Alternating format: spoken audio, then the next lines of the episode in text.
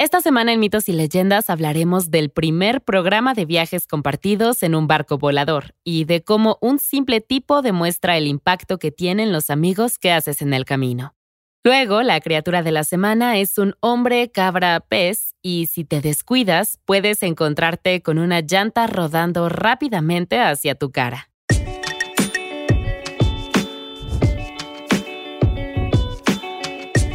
Esto es Mitos y Leyendas me da lástima el tonto.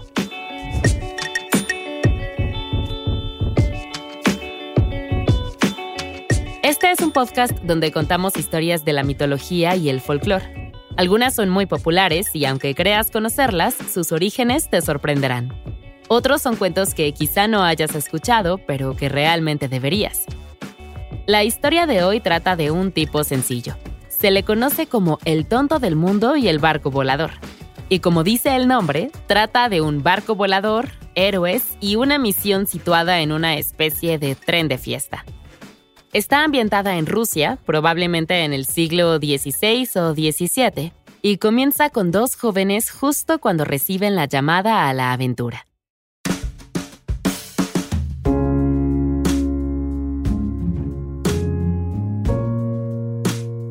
Había una vez una familia con dos hijos. Y eran inteligentes, realmente inteligentes. Podían pedir dinero prestado y no ser estafados. Así de inteligentes eran. Y esa era la única prueba que tenían. Desde una edad temprana sus padres les dijeron repetidamente lo inteligentes que eran. Y así crecieron no solo creyendo, sino sabiendo que eran especiales. En la infancia y la adolescencia fueron muy suertudos lo que en la Edad Media significaba sobrevivir más allá del primer año de vida y ser un poco alfabetas. Un día llegó una noticia del zar, su rey. Su hija quería casarse, y el líder había decidido que el afortunado sería el primero en regalar a la familia real un barco volador. Evidentemente era una táctica para retrasar la boda, reconocieron los dos hijos inteligentes. El zar no quería que su hija se casara y por eso había encomendado esta tarea imposible. Esta era su oportunidad. Su madre y su padre les hornearon panecillos frescos, les cocinaron todo tipo de carnes y les llenaron las botellas de vodka. Les equiparon con los mejores caballos que la familia podía permitirse, y el pueblo se dirigió al cruce para despedirlos. Los padres abrazaban a sus hijos, ellos y solo ellos podían hacer que su familia se sintiera orgullosa. El pueblo vitoreó a los jóvenes mientras se perdían de vista, decididos a encontrar un barco volador. Con suerte, uno se convertiría pronto en príncipe. El aire era fresco y el sol cálido aquel día en que los hermanos partieron alegremente en su épica aventura del destino. Llevarían el honor en sus nombres y sus hazañas vivirían para siempre como una leyenda. Excepto que no lo harían. A unos 20 metros de partir, los hermanos fueron mutilados por un oso y murieron. Y ese fue el fin de su historia.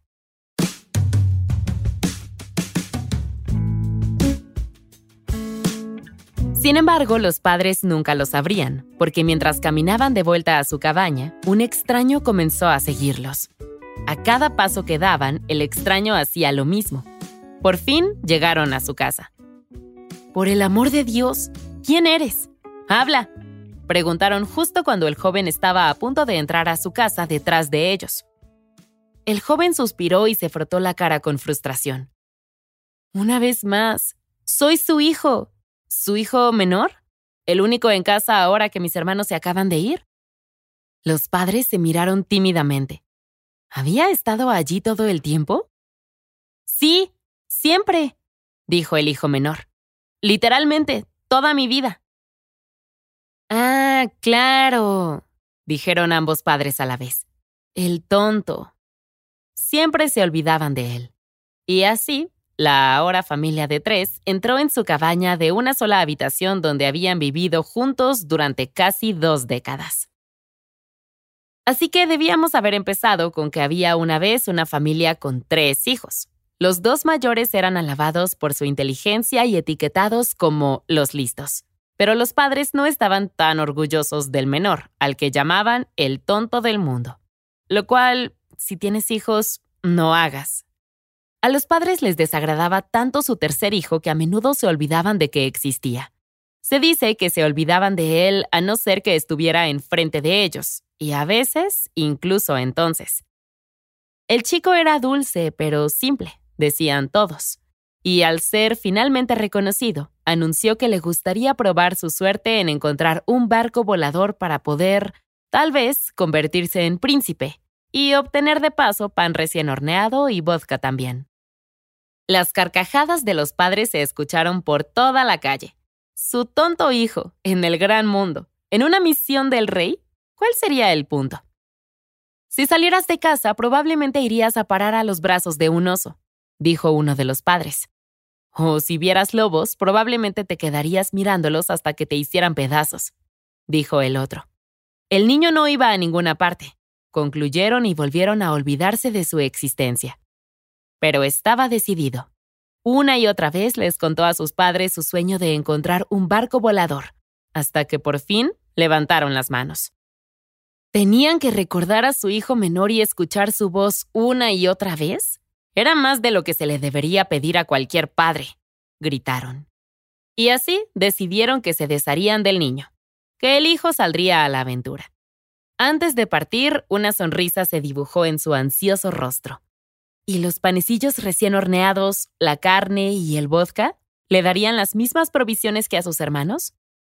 Momentos después, el chico salió al exterior con un pedazo de pan seco, un recipiente de agua rancia y sin caballo. Y sin embargo, bajo el cielo abierto, nunca antes se había sentido tan vivo. Adiós, dijo volviéndose hacia la casa, pero sus padres ya habían cerrado la puerta. Bueno, que comience la búsqueda de un barco volador. Una hora más tarde, pasó sin saberlo por el lugar donde sus hermanos habían sido perseguidos por el oso en el bosque. Esta vez, sin embargo, el oso no estaba a la vista. Presumiblemente estaba en casa borracho de vodka y carne humana. Y cuando hablamos de vodka, no es que la búsqueda de un barco volador sea un momento de fiesta. Recuerden, estábamos en la Edad Media, y la higiene era irregular, por no decir otra cosa.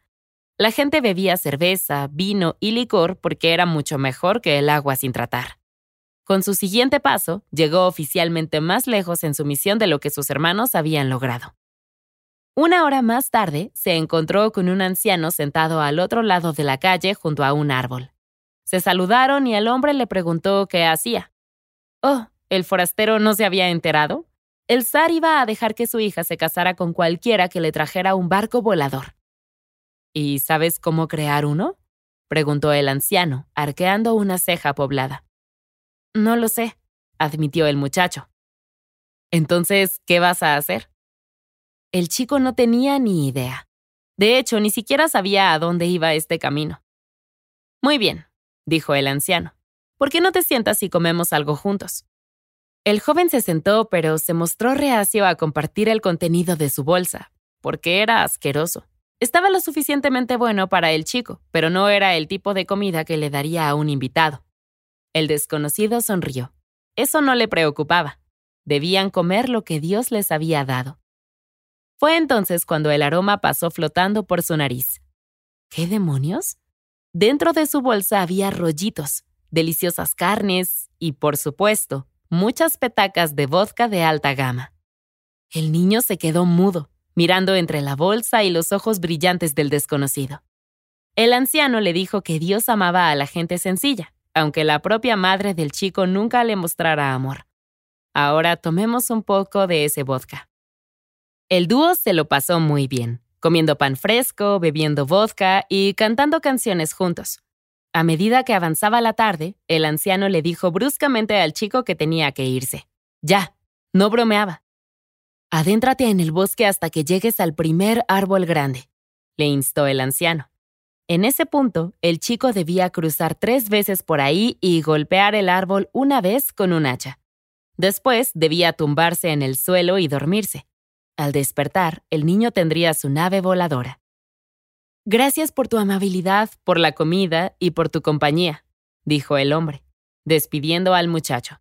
Oh, una cosa más. Asegúrate de darle un ride a cualquiera que conozcas. Con un movimiento de cabeza, el chico aceptó y desapareció en el bosque. Al despertar la mañana siguiente, el chico se sujetó la cabeza con ambas manos. ¿Todo ese vodka... ¿Había soñado todo el encuentro con el desconocido? Con los ojos aún cerrados, buscó en su bolso y sacó un rollito de pan.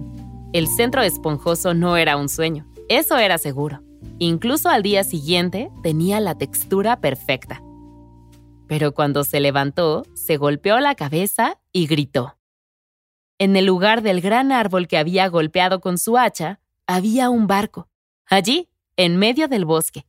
El anciano le había dicho que pasaría, pero el chico seguía asombrado. Esta cosa era tan grande que no sabía qué pensar.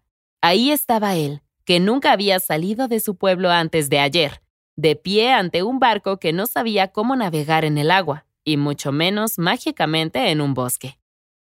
Subió a bordo Toda la embarcación era nueva y maravillosa. En la parte trasera del barco, tomó el timón. Por suerte estaba de pie sobre un banco, porque la fuerza con la que se elevó la nave lo empujó y cayó sentado. El barco chocó contra las ramas y rozó los árboles, y antes de que el chico se diera cuenta, se estaba protegiendo los ojos de la luz del sol en lo alto del suelo. Soltó el timón y miró por encima de la barandilla de la cubierta.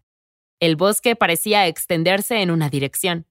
En la otra estaba su pueblo, una mancha de cabañas y granjas. Aquí arriba, el aire era frío, el sol brillaba y el cielo azul se extendía ante él. Era su océano para explorar.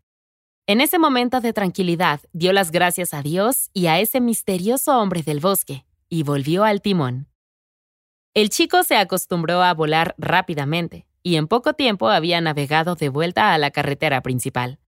Además, a pesar de su supuesta falta de inteligencia, era muy consciente de lo mucho que desconocía de los alrededores. El camino era como un hilo que atravesaba el bosque, y decidió ceñirse a él. No fuera a ser que se perdiera y acabara en el otro lado del mundo. No había tiempo para eso. Después de todo, tenía que encontrar el Capitolio y alzar. Mientras volaba por encima de la carretera, se fijó en un extraño hombre con la oreja apuntando al suelo. Al principio el chico se encogió de hombros y siguió volando, pero al mirar por una vez más hacia la borda y ver que el hombre no había levantado la cabeza, la curiosidad se apoderó de él. Fue entonces cuando recordó la orden del desconocido de la noche anterior, ofrecer un viaje a quien lo necesitara. Detuvo la nave y gritó por encima de la barandilla. ¿Por qué ese tipo tenía la oreja pegada al suelo? ¿No sabía que los caballos frecuentaban ese camino? Buenos días, hombre del cielo, dijo la persona de abajo. Estoy escuchando todo lo que se hace en el mundo entero. El chico asintió distraídamente con la cabeza y le ofreció un paseo a bordo del barco volador. En tierra el hombre se encogió de hombros. Por un lado no conocía al hombre del cielo, pero por el otro, ese paseo le daría una vista que pocos tenían decidió que sí, aceptaría la oferta. El navegador bajó una escalera de cuerda y el extraño, que ya no tenía su oreja en el suelo, subió. Poco después el chico se dio cuenta de que había otro hombre abajo, y que éste estaba saltando sobre un pie como si fuera cojo. Estaba claro que era muy flexible porque tenía la pierna contraria levantada y atada a la cabeza. A paso lento saltaba en dirección al Capitolio. ¡Ja! dijo el hombre del cielo. Parecía que a él también le vendría bien un paseo. Recógelo, dijo el hombre de la oreja. Y así lo hicieron. Aprendieron que él también era especial. Tenía una pierna atada a la cabeza porque no podía arriesgarse a que tocara el suelo. Verás, era súper rápido, y si ambos pies tocaran la tierra, podría encontrarse accidentalmente en el otro lado del mundo. Era más seguro así. Tomó asiento y el trío siguió adelante. Solo unos minutos después se encontraron con un tercer viajero. Estaba tumbado en medio del camino, con el arma desenfundada y apuntando a la nada. ¿Qué estás cazando? Llamó el hombre del cielo, sobresaltando al tirador. No había ningún pájaro a la redonda. El hombre se rió sin levantar la vista. Si pudiera ver los pájaros, no valdría la pena cazarlos.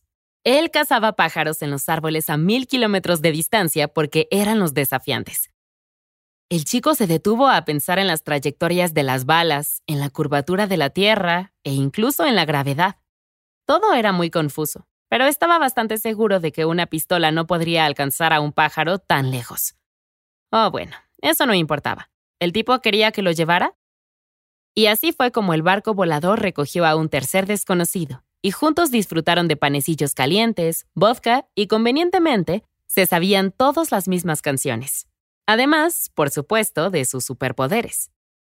Para cuando el barco volador llegó a la capital, cuatro viajeros más se habían unido al grupo. El primero era un hombre que llevaba un saco lleno de pan, suficiente para alimentar a 10 adultos. Podía comer toneladas de comida y seguir teniendo hambre, presumía. El siguiente era un hombre que decía que podía beber medio océano y seguir teniendo sed.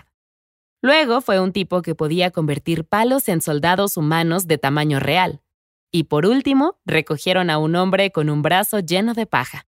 Si él tiraba su paja en el suelo, el clima se enfriaba tanto que incluso el día más caluroso del verano se sentía como si fuera invierno, con escarcha y tal vez nieve. Así el grupo creció en tamaño y vigor. Para cuando navegó sobre el Capitolio y pasó los muros del castillo, todo el mundo en la ciudad sabía que habían llegado, incluido el zar. Este había oído al barco y todos los cantos ruidosos y odiosos. En el momento oportuno, un sirviente corrió al patio, listo para recibir al majestuoso y apuesto príncipe que había venido a regalar un barco volador y a casarse con la princesa. Pero, oh, oh no, era él, el que la gente llamaba el tonto del mundo. ¿No vivía en una cabaña al otro lado del muro? y había traído a siete amigos alborotadores con él. Estaban bailando y cantando, y uno incluso tenía su pie atado a la cabeza. Barco mágico o no, el sirviente sabía que el zar no aceptaría a ninguno de estos hombres, especialmente el que estaba al frente, con aspecto de haber pasado la noche anterior en medio del bosque. El criado se excusó cortésmente y entró. Explicó al zar que el barco estaba lleno de plebeyos revoltosos y desaliñados, y que el que venía a casarse con la princesa no tenía ninguna cualificación para el papel. El zar estuvo de acuerdo, pero entonces su rostro se iluminó. La solución era sencilla, dijo. Le encargarían al joven misiones imposibles. Era una idea brillante, y desde luego nada que un gobernante de ficción hubiera decidido hacer antes. En primer lugar, se le pediría al muchacho que recuperara el agua de la vida, para el final de la cena de esa misma noche. En el patio, los viajeros habían llevado la fiesta del barco a la tierra, y uno de ellos se había despejado lo suficiente como para poner la oreja en la pasarela de piedra. Lo había oído todo. El oyente, como lo llama la historia, sabía exactamente cómo el zar pretendía engañar al hombre del cielo y reunió a sus nuevos amigos. Alrededor del círculo, las sonrisas comenzaron a desvanecerse ante la noticia. Bueno, excepto la del chico, no estaba muy seguro de lo que estaba pasando, y con toda la comida gratis y el viaje, estaría sonriendo durante días. Fue entonces cuando uno de los pasajeros saltó al centro del grupo con una mirada severa. Desata mi pie.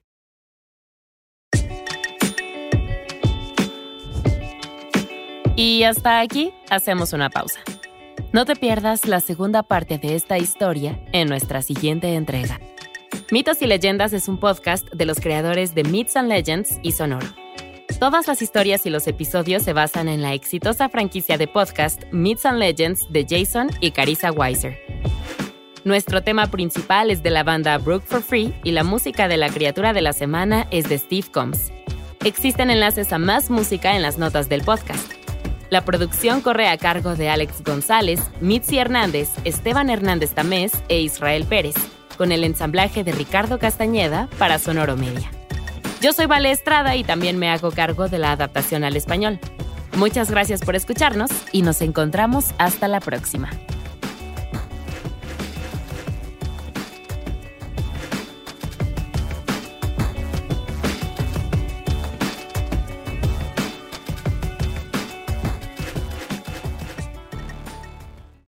Lucky Land Casino asking people what's the weirdest place you've gotten lucky? Lucky? In line at the deli, I guess? Aha, in my dentist's office. More than once, actually. Do I have to say? Yes, you do. In the car before my kids' PTA meeting. Really? Yes. Excuse me, what's the weirdest place you've gotten lucky? I never win and tell. Well, there you have it. You can get lucky anywhere playing at LuckyLandSlots.com. Play for free right now. Are you feeling lucky? No purchase necessary. Void where prohibited by law. 18 plus. Terms and conditions apply. See website for details.